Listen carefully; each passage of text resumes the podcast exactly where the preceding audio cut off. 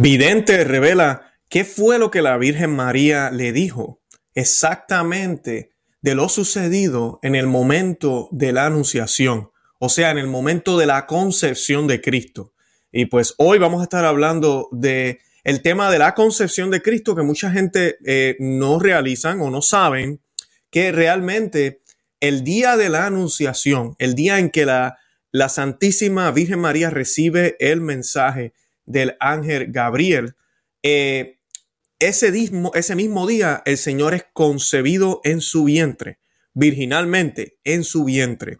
Y pues esa es la concepción de Cristo que también se celebra el mismo día, todos los 25 de marzo en el mundo católico, en la iglesia católica. Y hoy pues vamos a estar hablando de estas revelaciones que nos van a dar luz a qué significa realmente que la Virgen María haya sido elegida entre todas las mujeres para ser la madre de Dios. Y decimos la madre de Dios porque es la madre del Salvador, nuestro Señor Jesucristo, quien tú y yo creemos y sabemos que es Dios mismo hecho hombre. O sea que ella es la madre de Dios, la madre de Jesús. Dios es, es, eh, trino, son tres personas, un solo Dios, Padre, Hijo y Espíritu Santo. Así que con estas revelaciones vamos a entender un poco más también a la luz de Santo Tomás de Aquino. Voy a estar utilizando la suma teológica, la tercera parte. Vamos a estar hablando de la anunciación, vamos a estar hablando de la concepción de Cristo, vamos a estar hablando de qué significa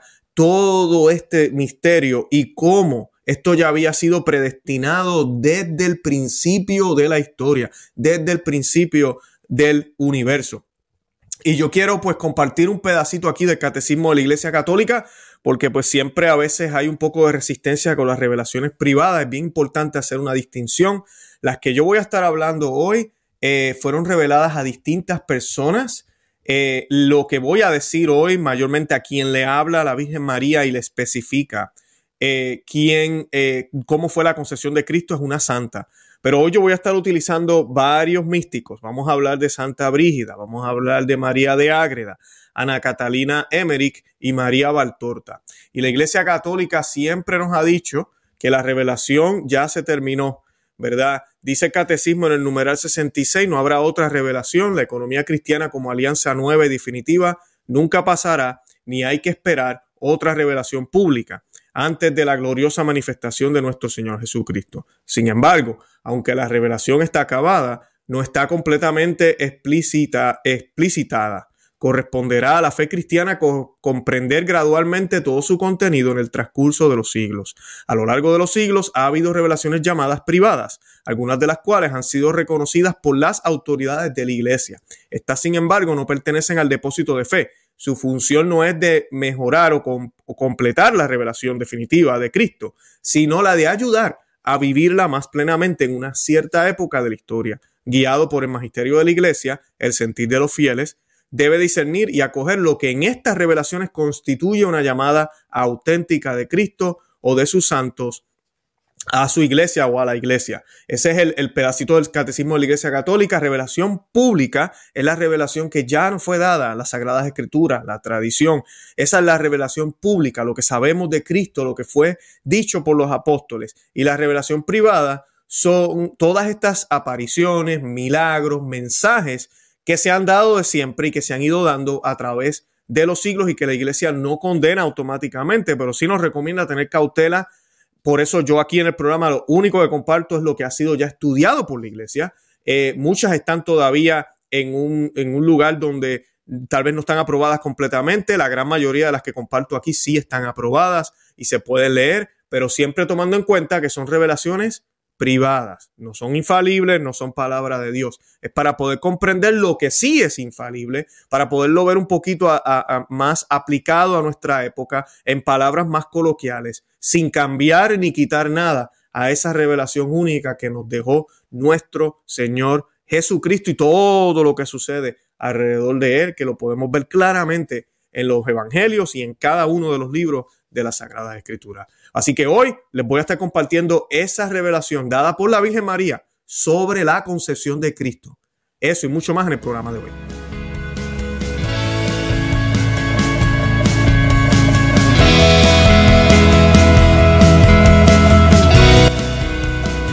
Bienvenidos a Conoce, Ama y Vive tu Fe. Este es el programa donde compartimos el Evangelio y profundizamos en las bellezas y riquezas de nuestra fe católica. Les habla su amigo hermano Luis Román y quisiera recordarles que no podemos amar lo que no conocemos y que solo vivimos lo que amamos. Y en el día de hoy vamos a estar hablando de esta revelación, de, esta, eh, de estas palabras dichas por la Santísima Virgen a una santa y que nos explica y nos da un poco más de luz qué sucedió ese día de la anunciación. La anunciación, eh, ¿verdad? Que lo que significa es el momento en que el ángel Gabriel le anuncia a la Santísima Virgen María que ella va a concebir al Hijo de Dios, a Dios mismo hecho hombre. Eh, esa anunciación está narrada en el Evangelio de San Lucas capítulo 1 y nosotros la celebramos todos los 25 de marzo, nosotros los católicos. Y es la razón por la cual yo estoy haciendo el programa hoy. Si lo está viendo antes, si lo está viendo después, no se me vaya, le va a encantar, va a aprender muchísimo. Y pues, ¿qué fue lo que nos revelan algunos de los místicos? Nos revelan un poco más de detalles eh, sobre lo que nos dicen las escrituras y, no, nos dan un poco más de luz. Ahora, claro, lo que dicen las escrituras es suficiente y debemos creerlo por fe es infalible, es palabra, es palabra de Dios. Y pues para comenzar, yo quiero que eh, hagamos una oración a la Santísima Virgen María. Vamos a hacer un Ave María, un Dios te salve, lo vamos a hacer en español y en latín, porque el latín es la lengua de la Iglesia Católica, y esta oración la hacemos in nomine Patris, es Fili, Spiritu Santi. Amén. Ave María, gracia plena, Dominus tecum, benedicta tu in mulieribus et benedictus fructus ventris tu, Jesús. Santa María, Mater Dei, ora pro nobis peccatoribus, nunca ir ora mortis nostra. Amén. Dios te salve María, llena eres de gracia, el Señor es contigo. Bendita tú eres entre todas las mujeres y bendito es el fruto de tu vientre Jesús. Santa María, Madre de Dios, ruega por nosotros pecadores, ahora y en la hora de nuestra muerte. Amén. En el nombre del Padre y del Hijo y del Espíritu Santo. Amén. Bendito sea Dios si ya estamos listos. Y para comenzar, yo voy a ir al grano, vamos a ir allá a las visiones. Y las visiones que han habido y mensajes de la Santísima Virgen María han descrito distintos momentos de la vida de ella. Yo hoy me voy a enfocar en la anunciación. Como ya mencioné, voy a enfatizarme en estos videntes hoy. Vamos a hablar un poquito de ellos. Santa Brígida, María de Ágreda, Ana Catalina Emmerich y María Baltorta. Y pues la anunciación, ¿verdad? Las escrituras nos detallan la anunciación y como dije ya, los místicos nos dan, ¿verdad? Nos agregan algunas cosas para poderla visualizar mejor. Eh, algo importante que sí quiero recalcar es que muchos místicos dicen que María hizo un voto de castidad mientras estaba en el templo eh, y hablan de la duda de que María, que ¿verdad? ya no podía entender esa duda que vemos cuando está el diálogo entre el ángel y la Santísima Virgen María. Había una duda de parte de ella porque ella no podía entender cómo era posible, si ella había hecho un voto de castidad ante Dios, cómo era posible que ahora el mismo Dios le dijera que iba a tener un hijo. Y, claro, pues uno dice, si, voy a tener un hijo, entonces voy, a tener relaciones sexuales, pero yo hice un voto de castidad. Eh, ¿Cómo es posible esto? Y pues Santo Tomás de Aquino también comparte esto. Eh, él, él explica por qué esa duda y explica eh, que era una duda genuina de cómo va a suceder. Y pues, ¿verdad? Por eso es que la Biblia nos dice, ¿cómo va a ser esto? Y el ángel Gabriel le explica que el Espíritu Santo ah, la arropará, ¿verdad? Dice, será cubierta por el Espíritu Santo y lo que, y lo que será concebido, ¿verdad? Será pues el, Hijo de Dios, es, no es obra de, ningún hombre. Y pues los místicos también concuerdan con esto, es lo que la tradición nos enseña eh, la Virgen María, lamentablemente hoy en día, con todo el modernismo que, se ha infiltrado en la iglesia, mucha gente, a veces uno escucha sacerdotes e inclusive laicos también, que pintan la imagen de la Virgen María como pues una muchachita humilde, buena, que inclusive pudo haberse enamorado de otra gente, estaba mirando a otros muchachos, eso lo vemos en, la película eh, de la Natividad, que no se la recomiendo a nadie, eh, ya de eso he hablado especialmente en la época de Navidad, eh, y pues eh, vemos una María que de momento Dios la mira y dice, tú, vas a ser tú. Y la, y la, y la, y la escoge para ser la madre de Dios, como si, como si podría ser cualquier mujer.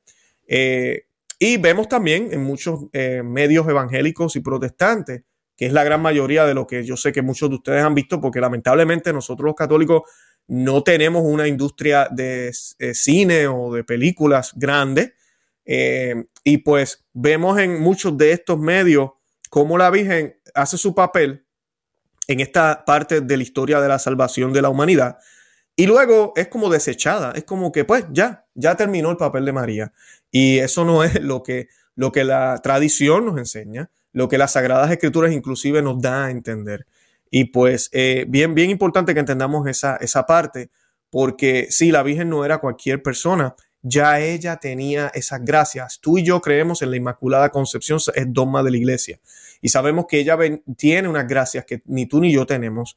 Eh, no, ella ya sentía ese llamado a ser la madre de Dios, sentía ese llamado a ser virgen, a ser casta, a estar entregada completamente a Dios. Y de San José se nos dice lo mismo, eso es tema para otro día.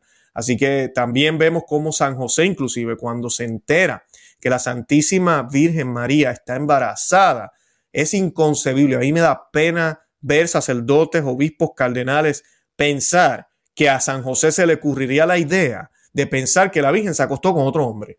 ¿Cómo es posible que hemos llegado tan bajo en el mundo católico de pensar que San José, el hombre justo que nos describe la Biblia, pensaría que la Virgen María es una prostituta y se acostó con alguien y uh, vino embarazada. ¡Wow!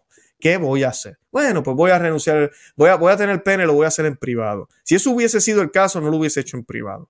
San José nos dice también la tradición, nos dice Santo Tomás de Aquino, también había hecho votos de castidad. Ellos mutuamente habían ya arreglado este tipo de matrimonio que se hacía también en la época de los judíos.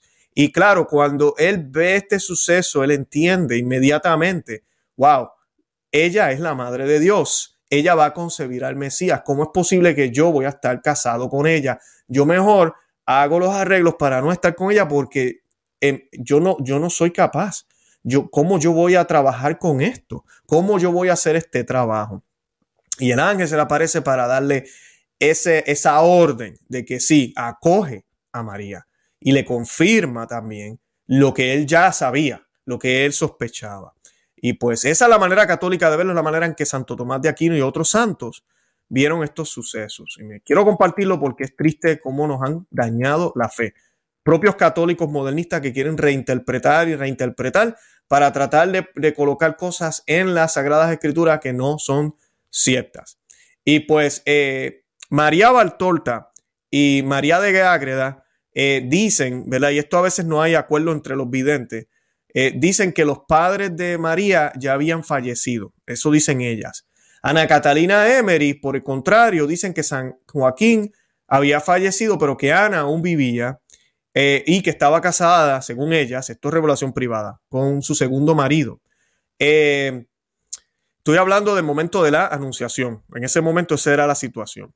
Eh, la mayoría de los místicos dicen que ella estaba orando por la venida del Mesías con profunda humildad, sin darse cuenta que estaba orando por sí misma. Dicen que en esa época había mucha expectativa en, todo, en todo el pueblo de Israel porque muchas de las cosas ya se habían cumplido, las personas que seguían las profecías que ya están dichas y dadas en el Antiguo Testamento, la numerología que, es hermosa, que, existe, se, sabían, este, este es el momento, en algún momento nuestro Dios va a enviar su Salvador prometido. María Baltorta dice que en una oración eh, María le decía, conceda a tu fiel, a, Dios, ¿verdad? Ya le decía a Dios, conceda a tu siervo ofrecer su vida para este propósito, o sea, la venida del Mesías. Y María de Ágreda complementa que María tenía un deseo ardiente de ser la sierva de la mujer destinada a ser la madre del Mesías. Y esto a mí me encanta porque yo a veces le digo a las personas, y, y asústese, si usted tiene un deseo de algo, porque si usted está en gracia y está haciendo las cosas bien, el Señor le va a dar un deseo, le va a dar varios deseos. Y no me refiero a deseos a concederle algo, sino el deseo de hacer algo.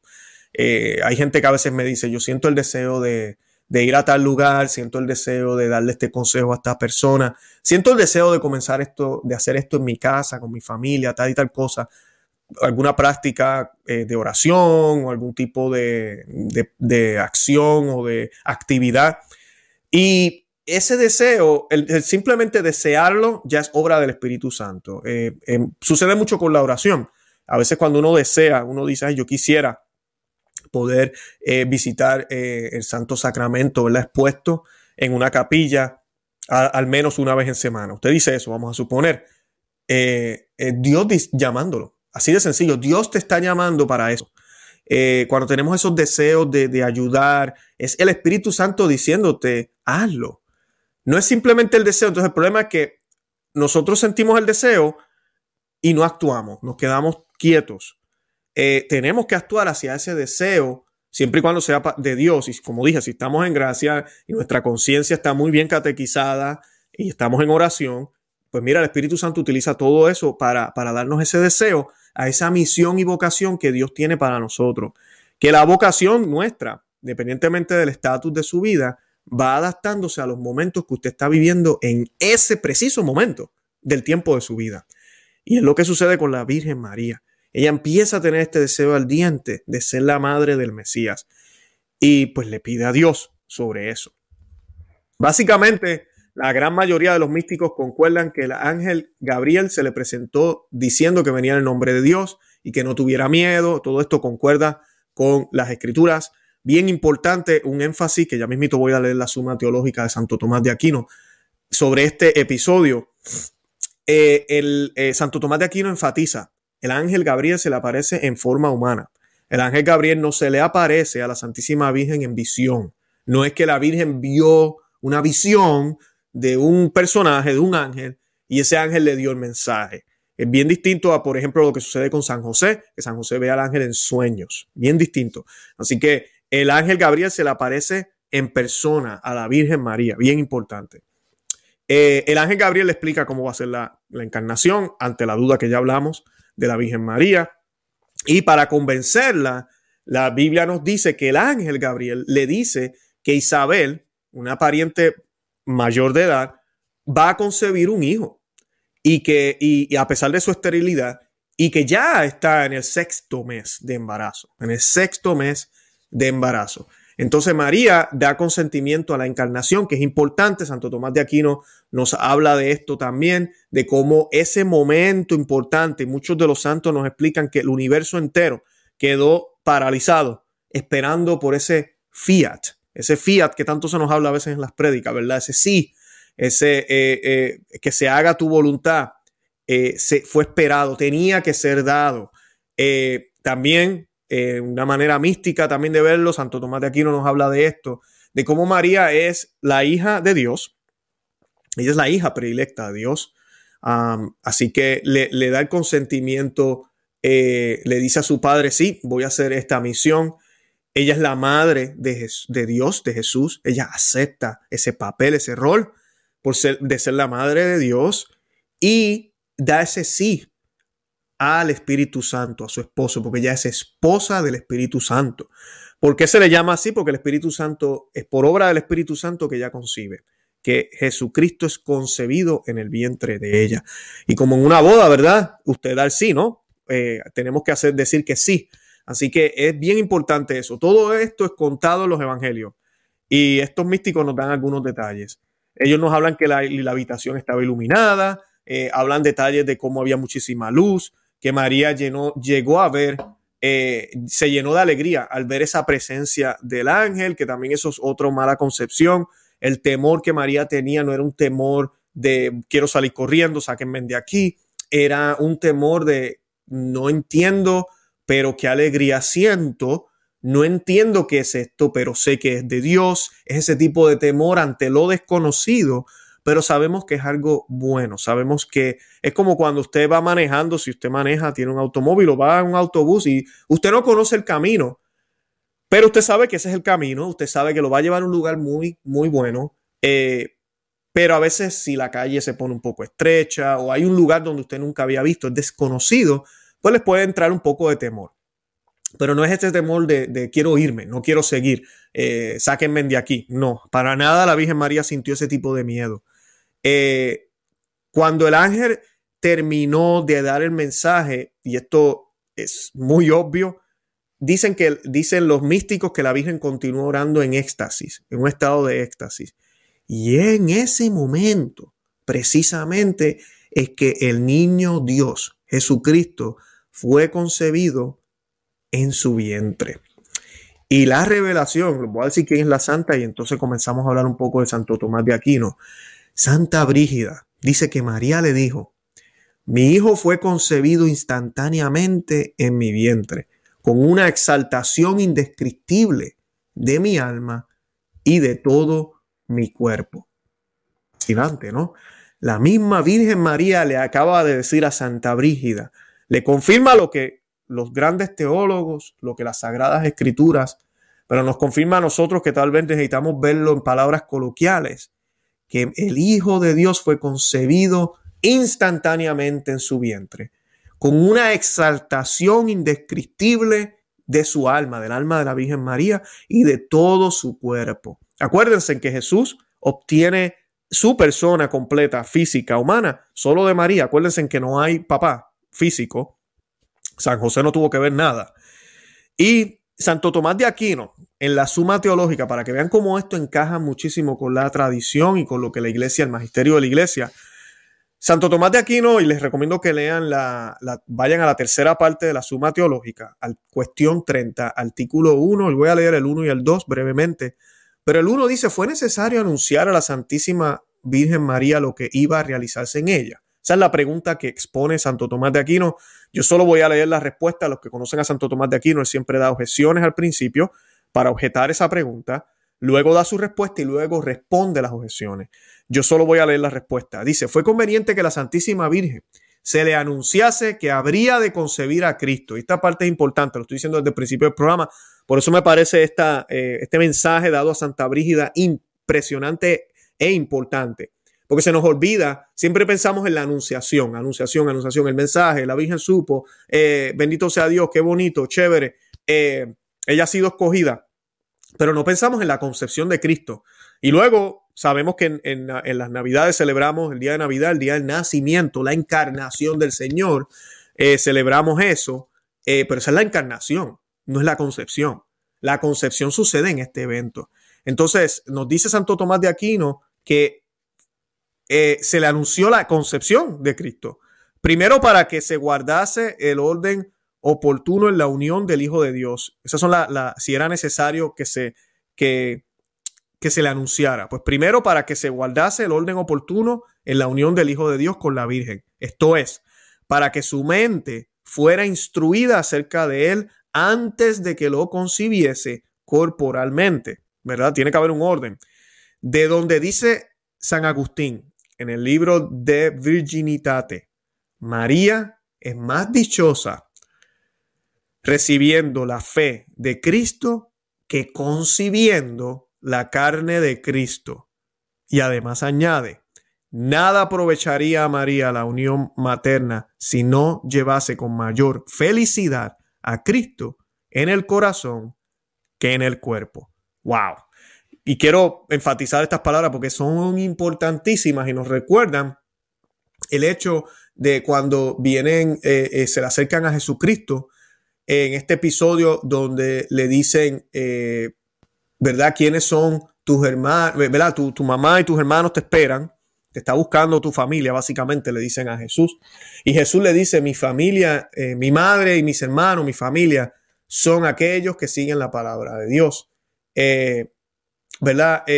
Y a veces la gente piensa, oh, wow, le está quitando importancia a la Santísima Virgen María. No, es que el papel, la bendición de la Virgen María, si ella es bendita entre todas las mujeres, es porque es el primer ser humano recibiendo la fe de Cristo. Es más dichosa ella recibiendo la fe de Cristo que concibiendo la carne de Cristo, dice Santo Tomás, eh, y citando a San Agustín. Y dice, nada aprovecharía a María la unión materna si no llevase con mayor fidelidad a Cristo en el corazón que en el cuerpo. ¿Se acuerdan lo que dijimos al principio del deseo? Si usted no tiene ese orden correcto hacia Dios y, su, y, serle, y serle fiel a Dios y a sus mandatos, de nada vale que comience a hacer este tipo de obras, cualquier cosa que usted sienta deseo de hacer, así que por más buena que sea. Como dice San Agustín, nada aprovecharía a María la unión materna, ¿verdad? La unión materna con Dios, que eso es cosa grande, que no ha sucedido nunca ni sucederá. No hay persona en, la historia de la humanidad, ni nunca la va a haber, que haya estado unida a Dios más que María. Y con todo y eso, San Agustín nos dice que nada de aprovecho tiene eso si no llevase con mayor felicidad a Cristo en el corazón que en el cuerpo. Y el corazón se refiere al alma, a lo que creemos, a lo que realmente, ¿verdad? Eh, vivimos. Eh, y eso es exactamente también lo que nos dicen estos místicos. Nos hablan, ahorita hablé del miedo, nos hablan de esa alegría que ella sintió, pero también nos dice que, dice la Virgen María Santa Brígida, mi hijo fue concebido instantáneamente en mi vientre, escuchen bien, con una exaltación indescriptible de mi alma y de todo mi cuerpo. Así que tenemos que creerlo y por ende lo vamos a vivir en nuestra alma, en nuestra ser, como de verdad lo creemos por fe para que luego se manifieste a través de nuestro cuerpo, a través de nuestras acciones. Eh, segundo, dice eh, Santo Tomás de Aquino, ¿por qué debió haberse sido anunciado a la Virgen María que lo que se iba a realizar en ella? Para que pudiera ser testigo más seguro de este misterio, supuesto que había sido instruida por inspiración divina acerca de él. Tercero, para que ofreciese voluntariamente a Dios el don de su obediencia, para lo que se ofreció dispuesta cuando ella dijo, he aquí la esclava del Señor. Eso está en Lucas 1.38. Bien importante, ya lo dije, ella tenía que decir que sí. Cuarto, para dar a conocer la existencia de un cierto matrimonio espiritual, dice Santo Tomás de Aquino, entre el Hijo de Dios y la naturaleza humana. Y por eso, mediante la anunciación, se esperaba con ansias el consentimiento de la Virgen en nombre de toda la naturaleza humana. Increíble, increíble. Y es exactamente lo que nos dicen los místicos. Eh, además de eso, eh, dice aquí sobre Santa Brígida, dice un hecho también interesante comparado con Santa Brígida es que María de Agreda, agrega, es que gran parte del mundo recibió gracias extraordinarias en el momento de la encarnación, sin saber por qué razón. Eh, es ¿verdad? Es, muchos dirán, ah, es obvio. No tan, no, no a veces no, no damos cuenta eh, que es tan obvio. Pero sí, claro, porque en ese momento ya Dios está con nosotros. No ha nacido, pero ya está con nosotros. Anda en ese tabernáculo, que el primer tabernáculo, que es la Santísima Virgen María.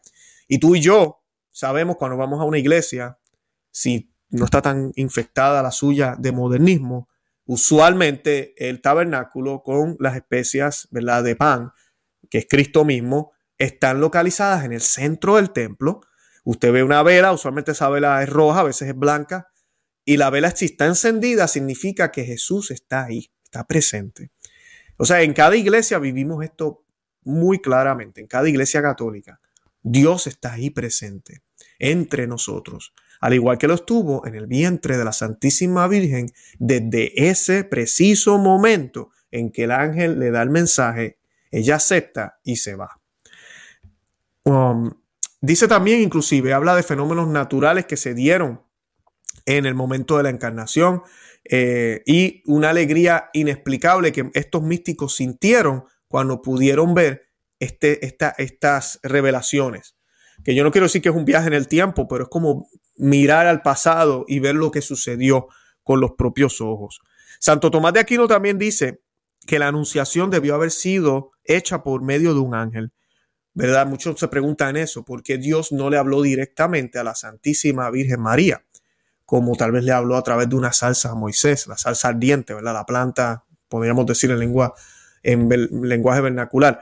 Dice Santo Tomás, fue conveniente que un ángel anunciase el misterio de la encarnación divina a la Santísima Virgen por tres motivos. El primero, para que también esto se observase la disposición divina de que las cosas del cielo lleguen a los hombres por medio de los ángeles.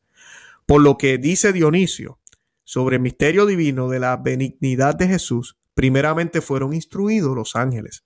Luego, por medio de ellos, pasó a nosotros la gracia de ese conocimiento. Así pues, el excelso Gabriel anunció a Zacarías, de él nacería un profeta, y a María la hizo saber el modo en que se realizaría en ella el misterio divino de la formación inefable de Dios. Y eso pues por tradición sabemos, eh, tradición es la enseñanza oral. que no está en la Biblia, pero también está escrita. Eh, y esa tradición nosotros debemos tomarla en cuenta, obviamente. Los católicos no solo somos sola escritura como son los protestantes, tenemos tradición, sagrada escritura y magisterio.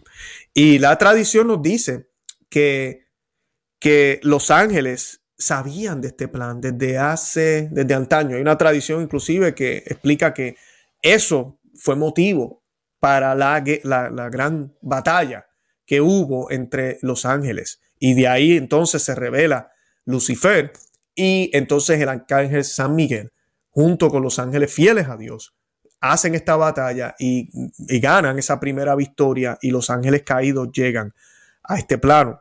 Eh, así que eso es lo que más o menos Santo Tomás de aquí nos está diciendo aquí. Eh, pero es conveniente porque los ángeles nos asisten. Nosotros hemos hecho varios programas aquí sobre los ángeles y hemos hablado del ángel de la guarda. Eh, mira, al igual que ellos asisten a los seres humanos y sabemos que tenemos un ángel, asimismo es prueba de esto que un ángel le anunciase a la Santísima Virgen María este plan, porque es el plan de Dios que, que se va a hacer hombre, que va a ser concebido. El segundo motivo para que fuera un ángel, dice Santo Tomás de Aquino, fue conveniente para la restauración de la humanidad, que había de realizarse por medio de Cristo, de donde dice Veda en una, una homilía fue un principio a propósito de la restauración humana el que Dios enviase un ángel a la Virgen, que iba a ser consagrada con un parto divino, ya que la primera causa de la perdición humana fue el envío de la serpiente por parte del diablo a la mujer para que fuese engañada con el espíritu de la soberbia. Y esa parte también es importante. Eh, si usted ha visto los últimos programas que hemos realizado, mayormente hemos estado hablando de todo esto de, de la Santísima Virgen en su, mensaje en Fátima con todo lo de la consagración que se va a estar llevando a cabo eh, el viernes eh, eh, o que se llevó a cabo si me están viendo después. Nosotros hablamos de esto, hablamos de cómo Dios siempre utiliza o hace o arregla, podríamos decir. Él no destruye, no, no, no va a, él no, él no destruye en el sentido que nosotros pensamos de destrucción. Dios es un Dios que su, voluntad no tan solo recupera o vamos a decir arregla o pone en orden, sino que eleva. Eso es lo que sucede aquí con la mujer. La mujer cae por culpa de un ángel caído y el ángel caído se cree que ganó aquí. Mira lo que hice con lo más sagrado para el hombre, para Adán, era su mujer. Mira lo que hice con ella, mira cómo la manipulé y luego él también cayó gracias a mí. Ambos cayeron. La, humanidad está enterrada. Pues, ¿qué decide hacer Dios?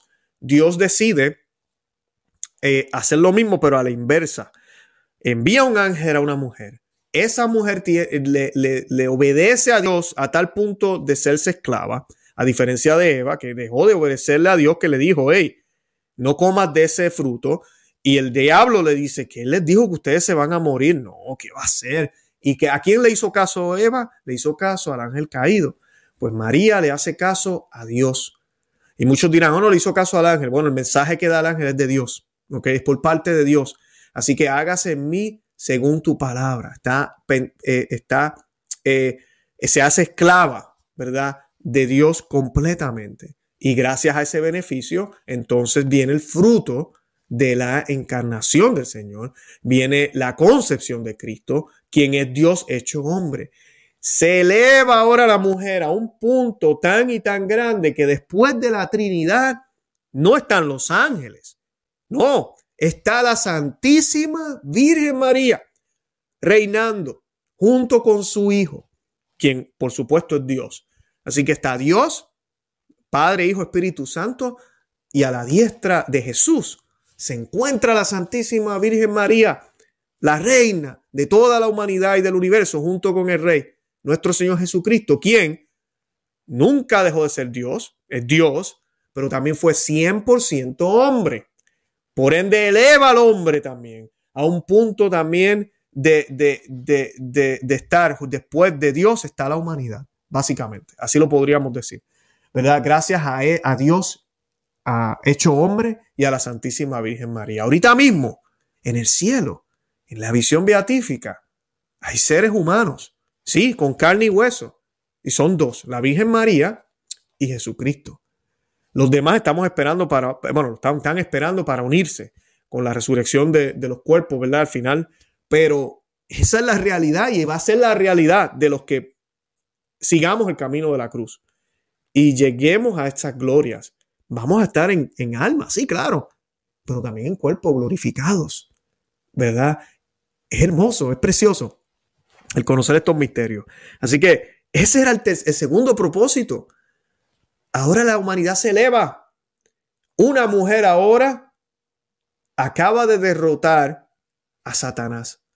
Porque Satanás, bueno, no lo ha derrotado completamente, pero ya comenzó. Porque él pensó, ah, mira qué fácil. Yo pude con esta mujer y podré con las que siguen.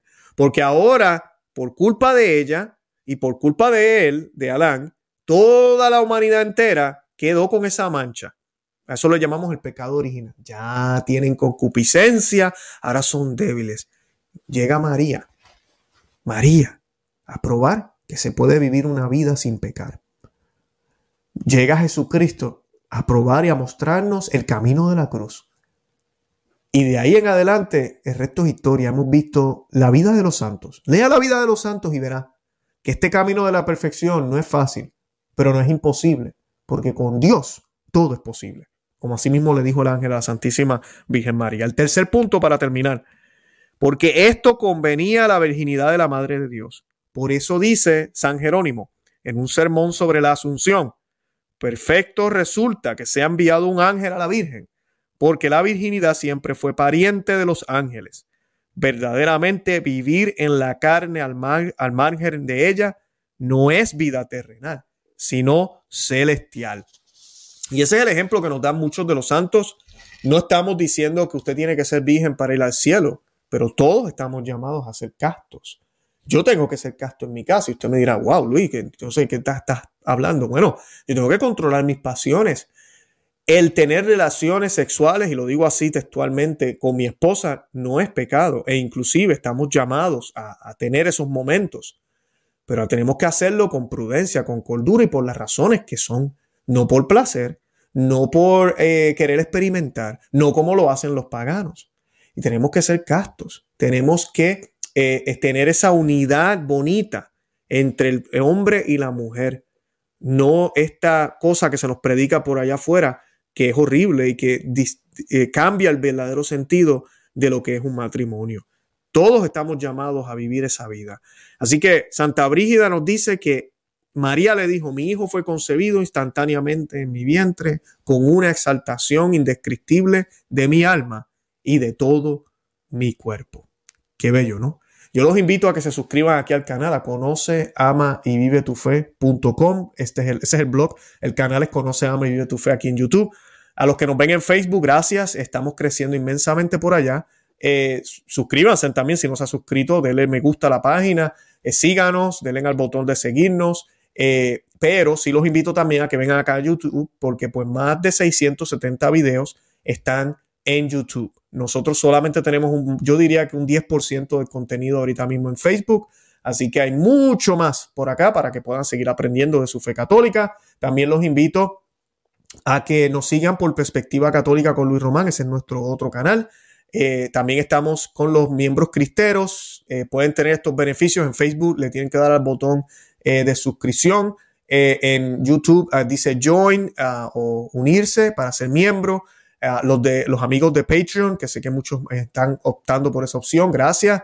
Todos ellos tienen acceso a este contenido. Estos son videos exclusivos para este grupo de personas que nos quieren ayudar. Es mi manera de darles gracias. Si usted desea ver los detalles y tomar su decisión, decídalo, mírelo. Y pues de verdad que le agradecemos de antemano. Son muchos los grupos y sacerdotes que se están beneficiando de nuestra labor. Así que una vez más le damos las gracias por su apoyo. Y a nada, además de eso, los invito a que sigamos orando, que nos mantengamos orando el rosario todos los días y que celebremos este día de la anunciación como debe ser. Traten de ir, tenemos que ir a misa, recibir la Sagrada Comunión y mantenernos siempre en gracia. Y nada, de verdad que los amo en el amor de Cristo y Santa María, ora pro nobis. Que Dios me los bendiga. Bye bye.